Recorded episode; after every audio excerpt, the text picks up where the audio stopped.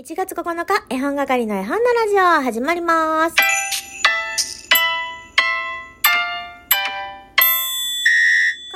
絵本係のまこです。この番組は、絵本つながる言葉、命をテーマに活動している絵本係が、絵本の話をしたり、絵本じゃない話をしたりする12分間です。今日もお付き合いよろしくお願いします。私はですね、今お昼ご飯をいただきまして、麻婆丼とおいキムチ食べました。なのでね、今、あの、ラジオでよかったな匂いが伝わらなくてよかったなと思いながら喋っております。昨日の収録の最後はですね、今から美容院行ってきますと言って終わったと思うんです。で、その後ね、ルンルン気分で、えー美容室に行ってまいりました。帰ってきた私のヘアスタイル、まあ、新しいヘアスタイルとヘアカラーですね。えー、なぜか、気づいてしまったんですね。なんかどっかで見たことある。どっかで見たことあるけど、これは誰だ、これは誰だって思っていたらですね、なんと私、吉本新喜劇のスッチーさんになってました。なんでやねん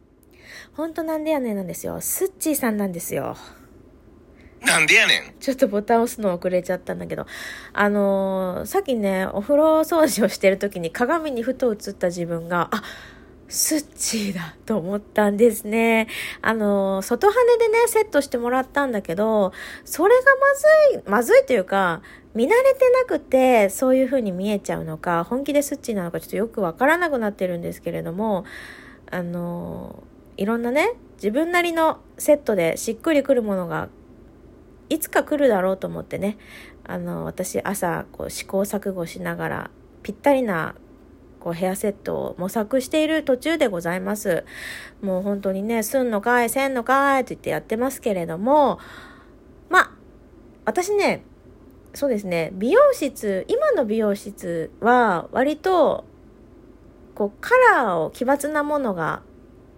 なんだろう、メインっていうか、売りにしていて、他の美容室ではなかなかやらないようなカラーをこう遠方から、えーやりに来るような美容室に行ってるので、私もちょっとそのカラーのね、魅力に取り憑かれて、いつも行くとね、今日はどんなのやらせてくれるの？みたいな感じで言われるんですけど、割と今回は落ち着き目でやってまいりました。で、あの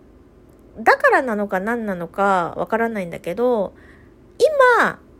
はい、仕上がりましたがベストな状態ではなくて、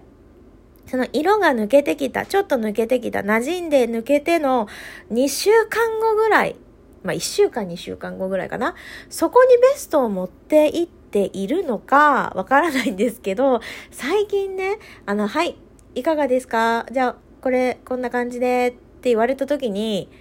いいねっていうのが、なくなってきたんですよ。これは年のせいなのか、こう私がどんどんどんどん太っていくせいなのか、わからないんですけど、だから若い頃はね、あ、いい感じ、このままどっか出かけたいなって思ってたのに、今はね、いち早く家に帰りたいなって思うようになっちゃって、あの、美容師さんのせいではないとは思うんですよ。あの、しっかり腕のある美容師さんだとは思うんですけど、なんだろうね。なんか年をまたまた感じてしまう一日となりました。えー午前中はね、ライブで話したようにカートを使ってないのに、私のカートどこ行ったって買い物先でね、探し回ったりとか。もう本当に、あのー助けてって感じなんだけど、割とね、皆さんもそういうことがあるということなので、安心させていただけ、いただきました。で、えーオープニングね、こんなにダラダラと喋ってしまいましたけれども、今日は、ラジオトーク公式の今週のお題トークに沿って喋っていこうかなと思います。それは何ですか？と聞かれたらですね、えー年始の個人的ニュースだったかな？えーこれね、まあ、特に年始ってことにこだわりはないというか、たまたま私が衝撃を受けたのが年始だったっていう話なんですけれども、あの、年明けにね、だんだん割とこうカレンダー通りの仕事なので、早かったんですね、スタートが。で、その、仕事帰りに、いきなり、唐突に、ねえねえ、カニチップって東海限定って知ってたって来たんですよ。もうこの衝撃ったらないね。カニチップが東海限定なのかーいと思って、えーこれを聞いてくださっている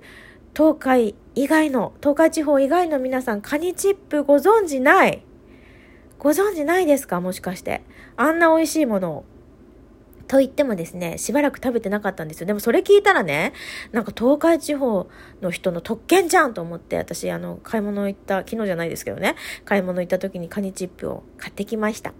カニチップとは何ぞやという方に説明させていただくと、あの、普通に検索すればすぐ出てくるんですけど、ピンク色の、あの、スナック菓子みたいなもので、あの、あれ、どこのお土産なんだろうタイとか、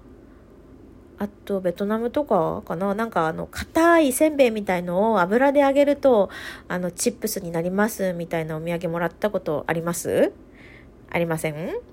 あの、そういう感じです。サクサクっと軽い感じのおせんべいみたいな。おせんべいでもないか。うん、それの、あの、カニ風味なんですけど、ちょっとね、形状がカーブしてるんですよ。で、そのカーブしているところにシーズニングというか、お粉が溜まるんですね。で、そこのちょっと味が濃いところに、えー、あまあちょっとなんか表現が汚くなるからやめようと思うんですけど、ちょっとそうなんか私独特の食べ方があって、そう、それが美味しいの。それがすごく美味しいの。で、カニチップですよ。で、さらにはですよ、それに追い打ちをかけるように旦那が言ってきたんです。おにぎりせんべいもだってって。えー、おにぎりせんべいも地域限定、東海だけなの？と思って。いや、逆に、これ聞いてる東海地方の人たち、おにぎりせんべいとカニチップ、私たち食べ食べられて幸せですねって、あの、ぜひぜひ共感し合いたいなと思うんですけど、おにぎりせんべいというのはですね、四角い形のおせんべいでですね、刻み海苔がペタペタペタと、えー、申し訳なさげについています。で、甘じょっぱい味？甘じょっぱい、甘じょっぱい、甘くもしょっぱくもない、なんか中間な、ちょっとでも甘いかな？どっちなんだよって感じだけど、あの、駄菓子屋さんに行くと、その駄菓子価格で駄菓子サイズで売ってるような、あの、そういうお菓子なんですね。で、数少ないね。あ、数少ない、数、数少ない、ん？少ないお小遣いを握りしめて、えー、駄菓子を買いに行っていた子供時代、おにぎりせんべいは、まあ、鉄板だったな。絶対入ってたって感じで、大袋もね、もちろん売っていますし、あの、なんていうの、5連ぐらいになって売ってる小さいあの、おにぎりせんべいもあってね、息子が、あの、おにぎりせんべいにハマった時期があって、結構、我が家には常備していました。で、このね、おにぎりせんべいが東海限定だと聞いて、私もね、購入してきましたよ。だからうちにはカニチップとあおにぎりせんべい両方ございます。で、あの、ご当地のお土産とかあるじゃないですか。例えばね、同じ商品でも各地でこう味を変えている。あの、例えば、愛知県だったら手羽先味とか味噌カツ味とかね。大阪だったらたこ焼き味とか、同じ商品なんだけど味を変えているものはあるんですが、あの、実際その、地域限定で売っているお菓子っていうのをね、誰かと交換したいなと思って。あの、募集はしませんけれども、なんかそういうの楽しいですよね。だから、あの、愛知だと、シルコサンドって皆さん知ってますか知らないかな？シルコサンドっていうなんかクラッカーのようなクッキーのようなビスケット、ビスケットではないな。あ、ビスケットかもしれないな。のようなね、あの、真ん中にシルコというだけあって、あんこのペーストが挟んで焼かれていて、あの、もうでも食べる頃には、もうパリンパリンになってるんですけど、食べる頃っていうか、自宅に、自宅というか、家庭に届く頃にはね、パリンパリンになっていて、ただのその、ただのっていうか、硬いお菓子なんですけど、あの、それのなんか有名なのは知ってたけど、本当に普通に売っている、その、例えばシルコサンドだと、小倉、小倉トースト、あ、愛知か、みたいな、そういうイメージありますけども、カニチップとかおにぎりせんべいなんて、まあ、どこにあってもおかしくないような商品だから、まさか私東海限定だと思っていなくて、で、もしかしたらね、皆さんの地域でも、まあ、東海以外のところでも、いつも普通に食べてるあのお菓子がもしかしたら地域限定かもしれないっていう、そういうこともあり得るなと思って、なんか調べてみるのも楽しいかもしれないねっていう話なんです。で、私は岐阜県に住んでいるから、あの、愛知県のものをね、岐阜県のものみたいに喋ると、ちょっとあの、気を悪くする愛知県民さんもいらっしゃるので、私はこのカニチップとおにぎりせんべいが愛知県じゃないのか、ちょっと心配で調べたところ、カニチップは岐阜県の岐南町というところで作られてます。春屋さんというところでね。で、おにぎりせんべいはなんと三重県でしたね。三重県の、マスヤさんという会社で作られています。ね、おにぎりせんべいはね、さっき甘じょっぱいとか言ったけど、塩味のね、ものとかいろいろあるんですよ。あ、誰か来た。ちょっと行ってきます。はい、すいません。失礼しました。ただいまです。えー、アマゾンから16茶が届きました。以上報告だけしておきますね。で、えー、そうだったんですよ。岐阜と、えー、三重のものでした。えー、皆さんもね、ご当地のお菓子、ぜひぜひ、なんか、調べてみると面白いかもしれないし、あの、お土産とかね、持ってくときに、そういうものも結構喜ばれたりするから、わざわざこう、和菓子屋さんとかね、お土産屋さんで買わなくても、まあ相手にもよりますけどもね、そういうものでも